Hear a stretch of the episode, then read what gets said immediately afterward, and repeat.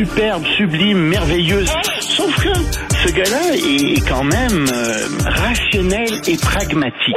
Ça pose un très grave problème.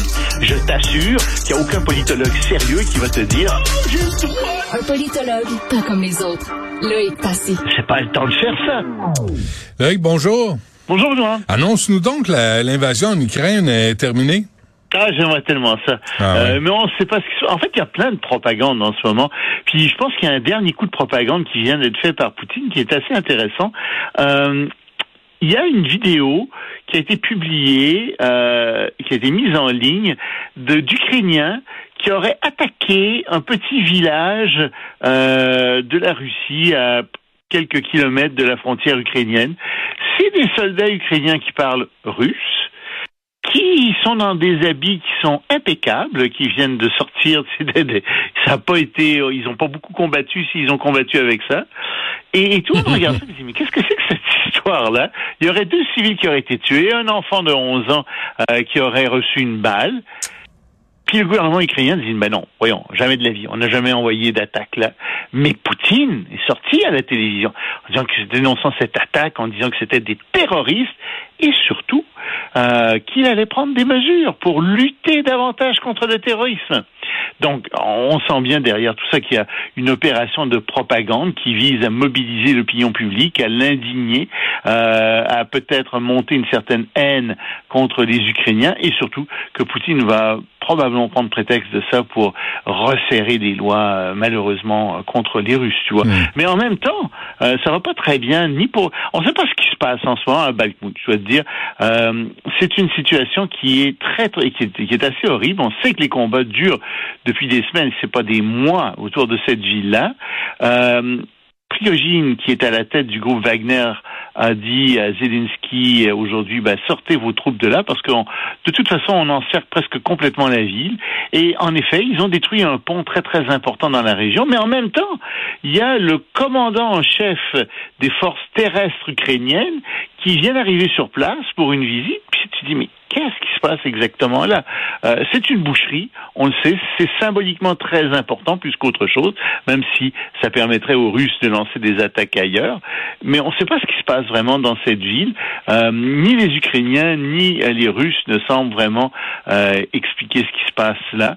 J'ai l'impression que les Ukrainiens sont quand même en difficulté. J'ai l'impression que les Russes sont en train de gagner, mais à un prix qui, est exorbitant. Hmm. Les dictateurs, les dictateurs de leur côté le font emprisonner des opposants. Ben c'est Ben, un peu ce que Poutine fait la aussi. Chine, la Russie sont de plus en plus forts au niveau international. Tu sais, on a beau dire que la Russie est isolée, oui, mais la Chine est là, et puis il y a l'Iran. et T'as une espèce de, t'as, t'as une espèce de ligue des dictatures euh, qui est en train de, de reprendre du poil la bête, qui s'oppose de plus en plus aux démocraties, et ça leur permet de faire des choses euh, en toute impunité. Par exemple, en Biélorussie, euh, Alès Biestri, ski pardon, prix Nobel euh, de 2022, qui qui euh, qui avait été, veux, qui avait colligé énormément d'informations euh, sur des crimes de guerre, euh, sur, sur des abus euh, de toutes sortes, sur des violations de droits. Eh bien, il vient d'être jeté en prison. C'est un prix Nobel 2022, un prix Nobel de la paix, un vrai prix Nobel celui-là. Hmm. Et il est en prison. Pourquoi? Eh bien parce que, euh, en fait, il aurait peut-être fait de la contrebande euh, et il vient de se ramasser avec 10 ans de prison.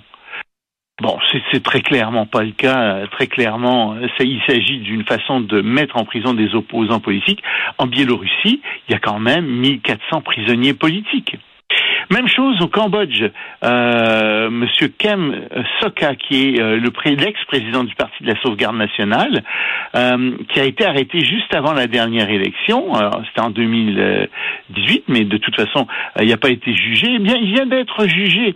Il vient de recevoir 27 ans de prison pour trahison.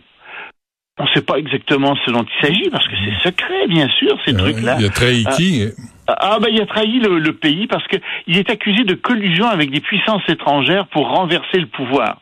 Mais c'est surtout le plus crédible des chefs d'opposition qui est en place. Puis tiens donc, il y a des élections qui s'en viennent au Cambodge et donc on veut pas l'avoir dans les jambes. Alors il est en résidence euh, surveillée, il peut pas sortir de chez lui, il peut rencontrer personne, euh, est en maison d'arrêt quoi.